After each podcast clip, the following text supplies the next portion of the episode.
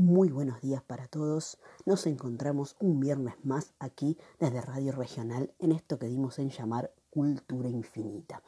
Y en el programa de hoy vamos a hacer un análisis eh, y una reflexión, seguramente al final, de eh, lo que fue el campo de la práctica docente 2 en el profesorado de educación primaria, que es el que estamos cursando. Vamos a hacer un análisis de, cómo, cómo fue eh, nuestro, eh, nuestro año eh, de estudio, nuestro ciclo lectivo tan particular que hemos tenido y que también vamos a hablar de eso. cuando iniciamos este año, allá por, por abril, en sí lo que se buscaba en el campo de la práctica docente 2 era profundizar la escuela. Nuestro objeto de estudio principal iba a ser la escuela y todo lo referido eh, al ámbito escolar. El eje principal que tendríamos iba a ser justamente eh, releer la escuela para luego reescribirla. Sí, íbamos a tocar, obviamente, ¿por qué? Porque vamos a tocar algunos eh, contenidos, conceptos y demás de lo que habíamos visto en la práctica docente 1 que tenía que ver con la educación no formal. Ya ahora estamos estuvimos dentro de la educación formal que tenía que ver con la educación no formal. ¿Por qué? Porque para estudiar la escuela, obviamente el contexto es importante, no lo que sucede fuera eh, eh, también de, la escuela que va a afectar directa o indirectamente lo que sucede eh, en el ámbito escolar dentro de la, de la mm, educación formal. ¿sí? Y para iniciar eh, este camino, nosotros íbamos a hablar de los tiempos, los espacios eh, y demás, em, empezamos haciendo como una memoria, digamos, eh, nos fuimos un poco atrás en el tiempo y empezamos a hacer lo que se llama una memoria emotiva a través de nuestras auto autobiografías escolares, en este caso centradas en lo que fue la educación primaria. ¿Por qué? Porque a partir de de, empezar eh, justamente en el Profas, en el profesorado, iban a surgir un montón de preguntas, sobre todo en este segundo año, que uno como, como parte del colegio, como alumno, digamos, no se hace, ¿no? Preguntas de por qué el recreo dura 10 minutos, por qué las materias están eh, fraccionadas, por qué estamos divididos por grados, bueno, sí, un montón de cosas y un montón de preguntas que empezaron a surgir este año y a las cuales nosotros eh, teníamos que, obviamente, que darle eh, una, una respuesta. ¿no? Y para empezar un poco, hoy vamos a hacer nuestro eje de análisis, va a tener que ver en el programa de hoy, después van a participar ustedes también, un poco con eh, centrarnos en las escuelas de ayer, en las escuelas de hoy y ¿por qué no también un análisis eh, de las escuelas de, del futuro, ¿sí? De, lo que nos espera, ¿no? Tanto a las escuelas como a nosotras en la futura eh, tarea docente. Pero antes de hacer ese análisis tenemos que primero hacer una, eh, una definición, ¿no? Más o menos. la escuela cambia desde que es escuela, ¿sí? ¿Y, por qué cambia? ¿Por qué nombramos esto del cambio? ¿Sí? Porque es una organización, ¿sí? una organización centrada, estructurada, donde hay recortes de espacio, de tiempo, hay roles, hay tareas, hay fines, hay proyectos. ¿sí? Se involucran varios actores institucionales eh, dentro de ella y es eh, un organismo que está, una organización que está, perdón, eh, en permanente cambio, es dinámica, muta, se mueve todo el tiempo. ¿sí? Por eso nosotros podemos hacer una relectura y una reescritura y podemos también hablar de, los diferentes tiempos de la escuela, ¿sí? pero para, porque tenemos, eh, eh, tenemos que tener este dato para decir por qué podemos hablar de los tiempos de la escuela. Y por otro lado, también cuando hablamos de los tiempos de la escuela y antes de introducirnos directamente, tenemos que pensar a la escuela ¿sí? como una construcción social, ¿sí? ¿sí? que es parte de nuestra historia. Nosotros pensamos a la escuela como una construcción social, como parte de nosotros. ¿sí? Por ejemplo, empezando un poco eh, un análisis, si me voy a los inicios de la escuela, ¿Qué pasaba? Era un espacio cerrado, estructurado, ¿sí? donde quizás no estaba muy abierta al diálogo, al docente se lo mostraba como rígido, con autoridad, con superioridad, inclusive eh, el espacio, hablando no de un espacio simbólico, sino de un espacio arquitectónico, en este caso estaba ubicado eh, en una eh, tarimba o plataforma más arriba, Después esto con el tiempo fue, fue cambiando, ¿no? Ya en lo que es la escuela moderna o en las escuelas del presente pasaron varias cosas, ¿no? Eh, se fueron organizando por grados, se formó el sistema educativo, un, un currículum que era homogéneo, o sea, común a todos, pero además pasó eh, otra cuestión, ¿sí? Que es muy importante y que nosotros tenemos que marcar, ¿no? La escuela fue atravesada por la pobreza. Ustedes dirán, sí, pobreza siempre hubo, sí, es verdad, pero la escuela no, se, no formaba parte de eso, no tomaba eh, parte de eso, ¿sí? Entonces la escuela tuvo que empezar eh, a dar respuesta a otros problemas. ¿sí? Ahí aparece la, pedagogía crítica de, eh, crítica perdón, de Paulo Freire y de otros que empezaron a a que había que dar respuestas, ¿sí? Porque a la escuela eh, hoy en día no se va solo a, aprender, ¿sí? Eh, no, no, se va a aprender cuestiones, no sé, de alfabetización, no se enseña solo eh, a leer y a escribir, ¿sí? Porque hoy en día hay otras necesidades, hay otras realidades en las cuales la escuela tomó parte y, la, y en la que no puede ser, como podríamos decirlo, ajena. Entonces la escuela se transformó en ese lugar transformador, ¿sí? que abre puertas, que, que incluye, ¿sí? Eh, y, también que construye obviamente futuros, donde uno se siente identidad, es ese lugar donde, donde uno se siente parte, ¿no? Un poco esto del espacio, pero ya sería eh, también eh, un espacio simbólicos y por eso se crearon los proyectos PIE para aquellas escuelas donde había niños con sectores más vulnerables.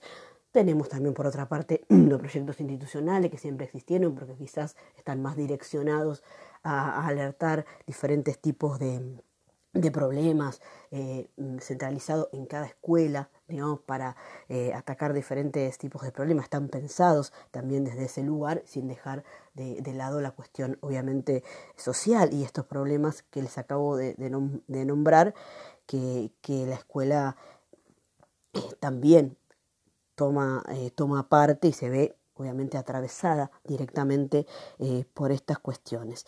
Y este año fue muy particular y tuvimos otro, ¿sí? otro tema puntual, ¿sí? que fue el contexto de emergencia sanitaria por la pandemia de COVID-19, ¿sí? que nos llevó a un, a un aislamiento social preventivo y obligatorio. ¿sí? ¿Qué pasó en este caso? Bien, yo creo que en este caso la escuela se transformó eh, en un aula social virtual, ¿sí? con espacios y tiempos, obviamente, distintos. Eh, ¿Por qué decimos distintos? Porque por ahí eran individuales, eran delimitados no había, eh, o no hay, mejor dicho, vamos a hacer así, estamos haciendo repaso del año, ¿no? No hay em, eh, tiempos definidos, ¿no? El aula pasó a ser como ese espacio y tiempo que, que, la situación familiar es la que, la que va construyendo para, para no poder perder ese vínculo escolar, ¿sí? porque lo ideal era que el vínculo escolar no se perdiera, pero dependíamos mucho eh, de los tiempos de la familia. Eh, ¿no? Cuando hacíamos una de las, de las entrevistas como parte de la actividad en el campo de la práctica. Bueno, entrevistábamos a una directora, en este caso que tenía otro tema puntual, eh, que era la conectividad, porque era directora de una escuela rural y ella decía que estaba trabajando el doble o el triple de lo que trabajaba. ¿sí? ¿Y por qué? Porque se podían conectar o a las 8 de la mañana o algún papá tenía una duda o un nene y te mandaba un mensaje a las 5 de la tarde, quizás algunos eligieron limitar un poco ese tiempo, pero a veces vos te pones a pensar que si un nene te manda o una mamá un mensaje a cierta hora es porque el nene se está interesado por hacer. Entonces tenés que quizás eh, responder eh, un poco a esa demanda, ¿no? Nosotros sabemos que la escuela es el espacio pedagógico por excelencia. ¿Sí? Bueno, ¿qué pasó? Ese espacio se vio transformado en un hecho social, social comunicativo por excelencia. ¿Sí? Entonces, ¿por qué? Porque la escuela se conforma de la familia. La familia estaba atravesando, eh, se vio transformada ¿sí? su, realidad debido a, este contexto. Entonces, eh, ahí eh, hubo que, empezar a hacer otras cuestiones. Yo voy a, voy a, citar unas palabras y la voy a nombrar, en este caso de, Alicia de, de Alba, sí, que ella decía que la pandemia es una crisis dentro de la crisis estructural que ya nos encontramos hace muchísimo tiempo. Entonces, ¿qué podemos analizar con esto? La desigualdad existía, sí, la vulnerabilidad perdón, eh, en los niños existía, en los problemas en la familia existían, en las escuelas existían, eh, la deserción escolar existía, sí, pero quizás con esto se, visibilizó mucho más y también otras cuestiones se pusieron en juego, ¿no? Aquellas voces que por ahí estaban un poco como que no se hacían eh, oír, en este caso empezaron a tomar partido, derechos, derechos humanos, cuestiones que hacen a la perspectiva de género, bueno, varias cuestiones, muchas relacionadas con la, con la desigualdad social a la que no podemos ser ajeno, que empezaron a tomar parte. Sí, en este caso, eh, Alicia, vamos a recorrer un poco lo que ella decía, porque nos parecía importante. Eh, ella habla de la importancia del rol docente, ¿no? con esto, en este, en este contexto, ¿sí? Porque el acceso a Internet, o sea, fue como una nueva, eh, una nueva forma de alfabetización, una nueva eh, manera de, pensar la pedagogía, de pensar la enseñanza. ¿Y qué pasó? Los docentes tuvieron que eh, pensar nuevas estrategias, nuevas maneras para poder dar la clase. Y siempre pensando que más allá de, la computadora, de que el chico tenga la información virtualmente y demás, se remarca mucho la, importancia y el valor que tiene el docente, que el docente tiene que estar ahí para orientar, eh, para guiar, para para apoyar en todas, eh, en todas estas cuestiones. Sí, obviamente no podemos olvidarnos de los que quedaron afuera de eso, ¿no? Por una cuestión de, desigualdad social que como ya dijimos siempre existió, pero que en este, en este tiempo se visibilizó mucho más y por ejemplo hay muchos chicos que no tuvieron por diferentes razones una continuidad pedagógica, algo tan importante para, para su formación. Sí, bueno, esa continuidad pedagógica eh, muchos chicos eh, no, no la tuvieron. Entonces, bueno, haciéndose un análisis, pensando como ya dijimos, que la escuela, bueno, construye futuros. Creo que acá, cuando decimos la palabra futuro, lo podríamos dividir en dos partes o dos aspectos, eh, miradas distintas, podríamos decir. No sé si distintas porque tienen relación, pero tenemos un futuro próximo que es el futuro que hace a este contexto de pandemia de, COVID-19, el que seguramente nos vamos a levantar y vamos a salir y, la educación va, va, a salir adelante, pero le va a llevar un tiempo y no podemos ser ajeno a eso. No podemos ser ajeno a la desigualdad, no podemos ser ajeno a la falta de continuidad pedagógica, no podemos ser ajenos a una deserción escolar que seguramente va a aparecer porque va a haber un montón de chicos que uno dice no están en la escuela, entonces, ¿dónde están? ¿En dónde buscaron refugio ahora? Porque la escuela era, como ya dijimos, eh, ese lugar de pertenencia, ese lugar de contención, ese lugar de, ese otro que me identifico, que me nutre, eh, con el que, en el que me apoyo. Bueno, entonces habrá seguramente eh, una tarea bastante importante eh, para realizar, ¿sí? pero también pensando eh, en el futuro, pero en este caso haciendo a modo de, de, cierre una reflexión pensando en mi futura tarea docente, ¿no?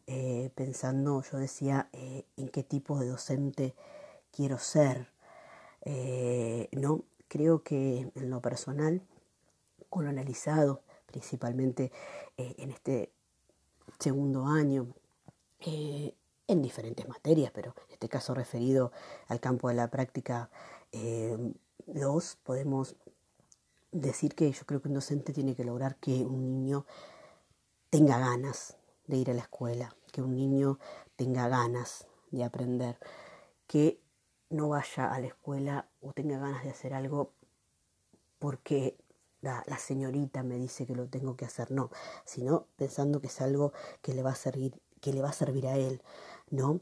Que sea eh, curioso, eh, abierto al diálogo, que quiera participar, sobre todo que quiera que sea curioso, que quiera eh, seguir aprendiendo, que quiera seguir investigando, que no se quede con lo que, con lo que le decimos, o lo que les digo, en mi caso cuando me toque desarrollar la profesión, sino que, tenga ganas de indagar, de, investigar, de no que él haga su, propia construcción de ciertas cosas. Y creo que la actividad eh, dentro del aula o en una estructura, pensando eh, en una institución educativa, creo que se a veces se contagia un poco, ¿no? Entonces si uno es un docente con ganas de hacer, eh, con ganas de ir para adelante, eh, con ganas de, proyectar, pensando siempre en el niño futuro, en el niño como un potencial, si uno piensa eso, a veces eso se contagia, se contagia con, los colegas, ¿no? cuando uno es humilde y es abierto a decir esto no lo sé, o voy a tejer redes y lo voy a consultar a un colega a ver si, si lo sabe, cuando uno eh, hace cierta eh, lectura profundizada, pensando en cada vez formarse mejor, en cada día ser mejor, pensando eh, en los niños, básicamente, y creo que eso, cuando eso sucede, eso dentro del aula se nota y, quizás el chico eh, no se contagia un poco, ¿no? porque las ganas de hacer, eh, a veces, aunque a uno le parezca que no, eh, se, se, contagian, ¿no? las ganas de hacer se contagian, entonces creo que, que básicamente es eso, ¿no? y pensando en la tarea docente con con profesionalismo, con, responsabilidad, no ser esta palabra que a veces escuchamos que es el docente por vocación, ¿no? ese que se ocupa, ese que está, y pensar que eh, cualquier cosa que nosotros hagamos dentro del aula, cualquier cosa que le digamos a un, a un chico, eh, puede marcarlo para toda la vida, o, nos va a encontrar dentro de 10 años y va a decir, gracias, señor, yo me acuerdo de usted por eso que me dijo, o como casos que me he enterado, ¿no? En que ven a la señorita y, se ponen a llorar. Entonces uno tiene que hilar muy fino y, ser sobre todo muy responsable y muy consciente de, del lugar eh, en donde va a trabajar. Más allá de que ahora hay ciertas libertades pedagógicas que los chicos por suerte tienen otra, otra libertad para expresarse y demás, son cuestiones que, hay que, que saber eh, manejar.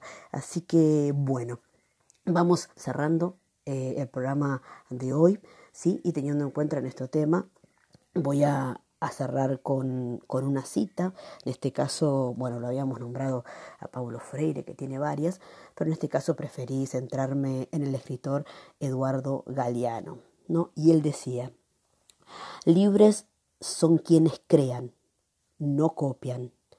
Libres son quienes piensan, no obedecen. Enseñar es enseñar a dudar. Esta eh, hermosa frase con la que cerramos el programa de hoy eh, la decía, como ya dijimos, Eduardo Galeano. Gracias, que tengan muy buenos días. Será hasta nuestro próximo encuentro.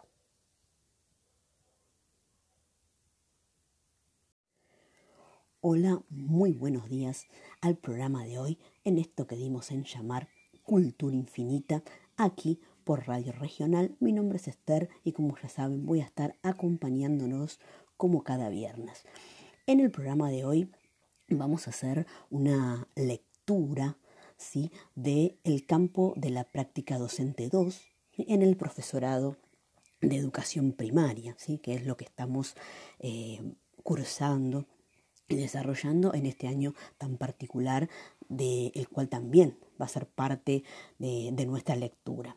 Cuando nosotros eh, iniciamos el año, eh, la temática a profundizar era obviamente la escuela. La escuela era nuestro objetivo de estudio, todo iba a estar referido al ámbito escolar. Y el eje principal del campo de la práctica docente iba a ser eh, releer para reescribir, ¿sí? que es más o menos lo que, lo que hacen las instituciones eh, escolares eh, durante todo el tiempo. En este caso, ¿Por qué? Porque nosotros íbamos a tomar algunos contenidos o herramientas de los visto en la práctica docente 1, que tenía que ver en este caso con la educación no formal. ¿Pero por qué? Lo traemos porque obviamente cuando nosotros hablamos de educación formal, cuando hablamos directamente de la escuela, no podemos ser ajenos y dejar afuera eh, el contexto de la misma. Para iniciar eh, un poco este análisis, habíamos apelado en su momento a la memoria emotiva, ¿no? que era eh, las autografías escolares, ¿no?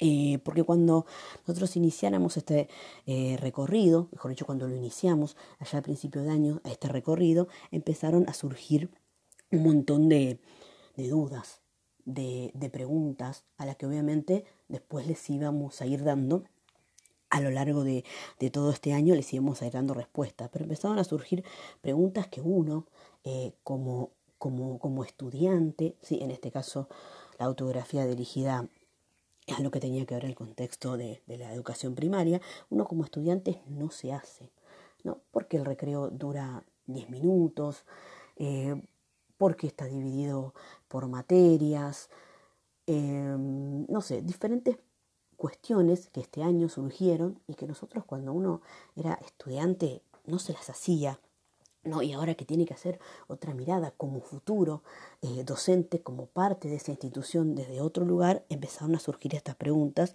¿no? Y obviamente había que, que darles eh, una, una respuesta. Y este camino lo vamos a iniciar desde tres ejes. Así vamos a hablar de las escuelas de ayer, de las escuelas del pasado, de las escuelas del presente y de la escuela del futuro. ¿no? Sería como eh, un análisis que nosotros hicimos eh, durante todo este año que tenía que ver con el ayer, eh, el hoy y el, futuro también. Antes de hacer una, lectura, una, un análisis un poco reflexivo de esto, vamos a, a entender una cuestión, ¿no? Que la escuela cambia desde que es escuela. ¿sí? La palabra cambio es una palabra que tenemos que tener presente. ¿Y por qué?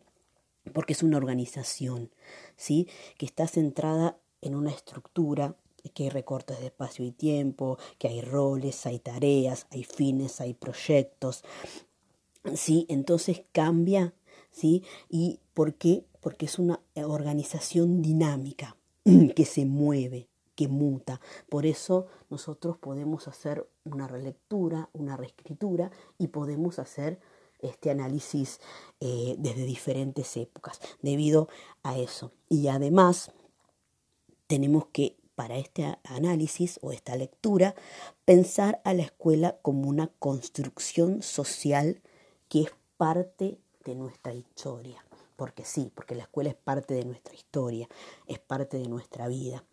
Eh, allá, por ejemplo, eh, en los inicios eh, de la escuela, ¿qué pasaba? Las escuelas eran cerradas, estructuradas, rígidas, no eran abiertas al diálogo. el docente, en este caso, este actor institucional, tenía una posición más de autoridad, de, superioridad. Inclusive eso estaba marcado en el mismo espacio, no hablando de un espacio simbólico, sino en el espacio de, la estructura, en el espacio eh, arquitectónico, porque había como jerarquías. Entonces el, docente se ubicaba eh, eh, como en una plataforma por encima de los alumnos. ¿sí? Después, obviamente, las escuelas modernas y también las que tenemos en la actualidad fueron cambiando. ¿Sí? Eh, se organizaron por grados, se formó un sistema educativo con un currículum homogéneo, común a todos, y ocurrió otro hecho puntual para para marcar, sobre todo cuando hablábamos de esto, de que tenemos que pensar a la escuela eh, como una construcción social. La escuela se ve atravesada eh, por la pobreza. Ustedes dirán, sí, pero la pobreza siempre existió. Sí, pero era algo de, de lo que la escuela no, no tomaba parte. Entonces, eh, en la actualidad, ¿qué pasa? Que la escuela tiene que dar respuesta a otros problemas, ¿no? Ahí aparece la pedagogía crítica de Paulo Freire y aparecen otros pedagogos que empezaron a mirar que el chico no iba a la escuela solamente a, aprender eh, a leer y escribir. No, había otras cuestiones, además. ¿Sí? Porque iban chicos sin zapatillas, porque había otras cuestiones, porque empezaron a, eh, a surgir los comedores escolares, diferentes instituciones sociales eh, eh, en el trabajo. Bueno, si nos vamos más acá, el proyecto VIE, basado en escuelas donde van chicos con cierta vulnerabilidad y la manera de, atender eso. Sí, empezaron a aparecer otras formas. O sea, la escuela fue como que Em, se, se, transformó, ¿sí? Eh, tuvo una, eh, es como que se convirtió en un espacio transformador, ¿no? De, de que abre puertas, que incluye, que construye también este, el, eh, el futuro, la escuela como ese lugar de pertenencia, ese lugar que yo me encuentro con ese otro, que me nutre, que me identifico, ¿sí? Entonces, eh, la escuela ya no era, sí o no es actualmente eh, un lugar para aprender. Y en este año eh, tan particular, además de las cuestiones sociales y de desigualdad, que siempre, repito, existieron, pero se vieron muy marcadas porque tuvimos otro, eh, otra cuestión, que es el contexto de emergencia sanitaria por la pandemia de COVID-19, que nos llevó eh, a un aislamiento social preventivo y obligatorio, que obviamente también afectó al sector eh, educativo. Entonces, ¿qué pasó con esto? La escuela se vio transformada en un aula social virtual, con espacios y tiempos distintos. ¿Qué queremos decir espacios y tiempos distintos? ¿Sí? Es que la escuela se trasladó a las familias, a los hogares directamente, ¿sí?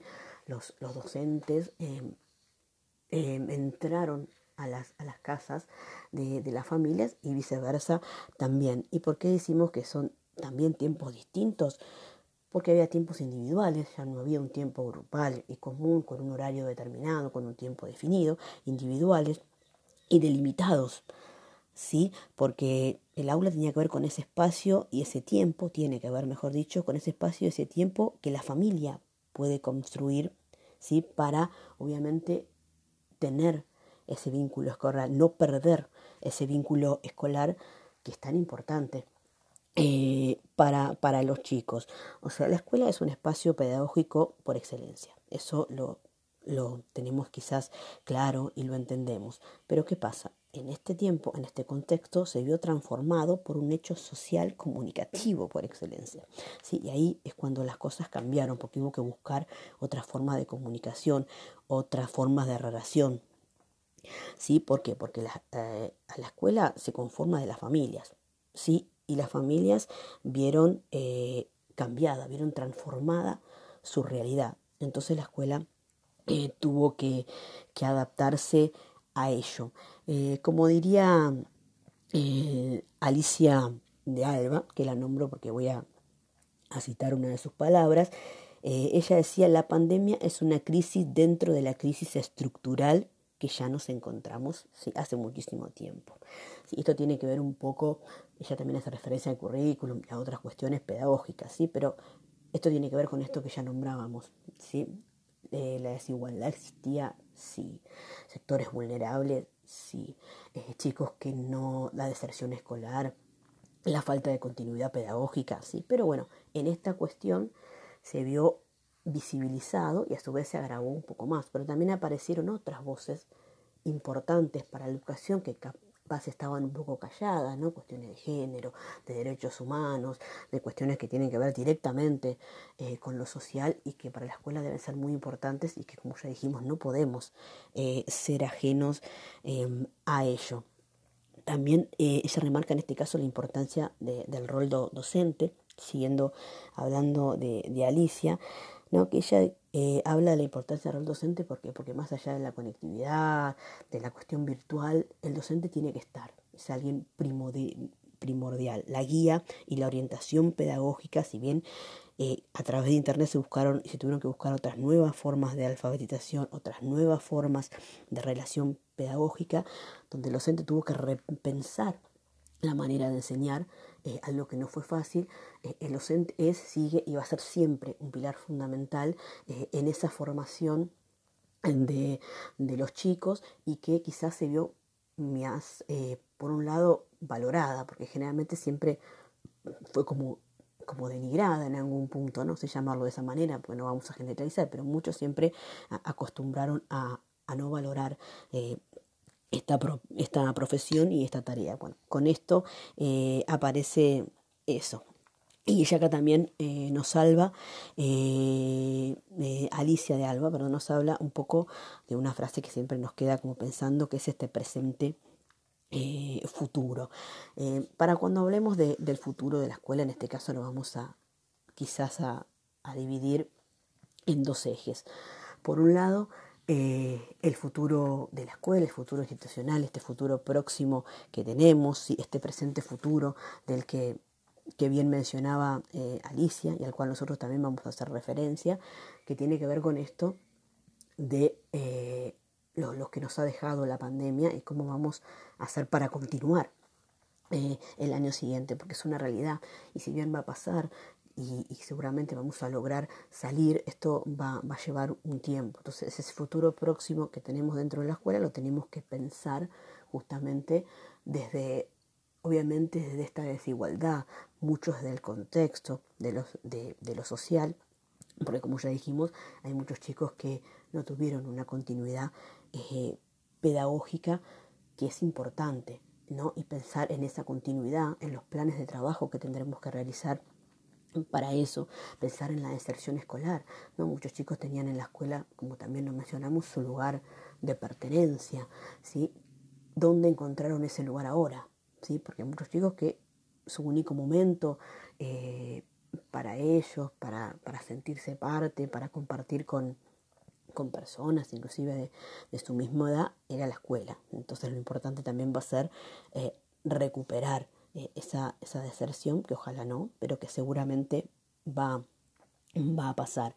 Y otra mirada que yo quería hacer como a modo de cierre también tiene que ver con esto de pensar la futura tarea docente, ¿no? De qué, de qué pensamos cuando elegimos estudiar esta profesión, cuando elegimos em, ser docente.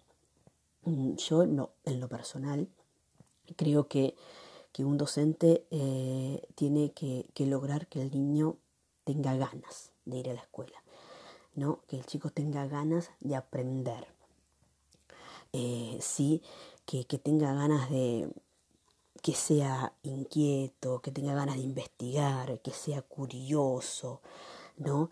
que, que haga sus propias construcciones, ¿sí? pero sobre todo que tenga ganas de aprender. Si un docente logra que un chico entre contento a un aula, es realmente un logro importantísimo, eh, que tenga ganas de aprender y no porque la docente me dice que lo tengo que hacer como una imposición, porque eso tampoco funciona, sino que él tenga ganas de aprender por su propia curiosidad, por sus propias ganas de saber, que salga del colegio y vaya a seguir investigando sobre, sobre el contexto o sobre determinado eh, tema en cuestión que, que se le haya dado, porque yo creo y considero que hoy en día tenemos posibilidades que justamente hablando de esto de la historia de la escuela que antes no existían, ¿no? Otras libertades pedagógicas, los chicos tienen otras libertades de expresión que antes no había, pero eso hay que saber eh, manejarlo también, pero también hay que saber aprovecharlo eh, ahora que lo tenemos eh, y que antes quizás no, no era de esa manera, no había las libertades que hoy tenemos. Además porque yo creo que las ganas se contagian, la buena vibra se contagia, el hacer se contagia, ¿sí? se contagia eh, a nivel institución eh, educativa, eh, porque va a haber unos que te van a mirar raro, pero va a haber otros que te van a seguir, otros colegas, y, te van a acompañar. Apoyarse mucho en los colegas, tener la humildad de decir, esto no sé cómo resolverlo, a vos qué ideas se te ocurre, no compartir ideas, ¿sí? tejer esas redes o esas relaciones que a nosotros como docente nos, nos van a enriquecer, ¿sí? porque uno se nutre y se enriquece de, de, ese otro, ¿no? así como pasa con el alumno, pasa también con el colega que tenemos al lado y contagiar. Yo creo que las ganas se contagian, la buena vibra se contagia, se contagia en la institución, como dijimos, y se contagia dentro del aula también. Un docente que propone, que tiene iniciativas, que tiene ganas de hacer, ¿sí? que, que ve a ese niño futuro, eh, que trata de de alentarlo, de ver su potencial, de, estar atento a, diferentes tiempos, porque los tiempos, eh, como ya dijimos, eh, los tiempos no, no, son los mismos, ¿no? Tenemos un tiempo estructurado, un tiempo marcado de 10 minutos de recreo, ¿sí? Pero hay otro tiempo que, que, tiene que ver con los tiempos quizás del niño, con otras cuestiones que, que también eh, debemos eh, estar atentos, ¿no? crear eh, niños pensantes. Esa es la, la, reflexión que, que, yo puedo hacer pensando en mi futura tarea docente y que creo que es una tarea que se debe tomar con mucho profesionalismo, ¿sí? con responsabilidad. ¿no? Siempre escuchamos muchas veces la palabra docente por vocación y, y me parece que es un poco y tiene que ver con eso. Pensar que cuando entremos a un aula, eh, cualquier acto que nosotros eh, hagamos, eh, cualquier cosa que le digamos a un nene, lo va a marcar quizás para toda la vida, porque todos nos acordamos de nuestras malas o buenas experiencias. O sea, hacer esta autobiografía escolar a principio de año nos hizo recordar cosas, ¿sí? que nosotros pensábamos que no, pero que las trajimos a la memoria, por negativas o por positivas, ¿sí? porque vamos a tener un niño que nos va a encontrar dentro de 10, 15 años y va a correr a abrazarnos y nos va a decir gracias, eh, señor, por eso que usted me dijo. Y si hacemos las cosas mal o no tomamos el trabajo con responsabilidad y con la delicadeza ¿sí? que tenemos que tomarlo, va a pasar un chico que nos va a ver eh, en la calle y se va a poner a llorar y vamos a causar esos traumas, algunos reversibles, quizás porque el niño tiene esa capacidad, y otros que no. Entonces tenemos que ser muy cuidadosos, sobre todo pensando en esta cuestión de vulnerabilidad en la que están muchos chicos hoy en día, ¿no? en esta desigualdad, en esto de que nuestras infancias patolizadas, donde no se lo trata al niño como un adulto, eh, se lo trata, mejor dicho, eh, como, como un adulto, donde tiene que hacerse cargo de cuestiones que no le corresponden, ¿sí? y de pensar que él en la escuela tiene otro espacio, tiene otro lugar, debemos eh, ser conscientes de eso. Y para cerrar, eh, yo iba a cerrar con una, con una frase que dice, libres son quienes crean, no copian. Libres son quienes piensan, no obedecen. Enseñar es enseñar a dudar. Eduardo Galeano. Será hasta nuestro próximo encuentro. Buenos días.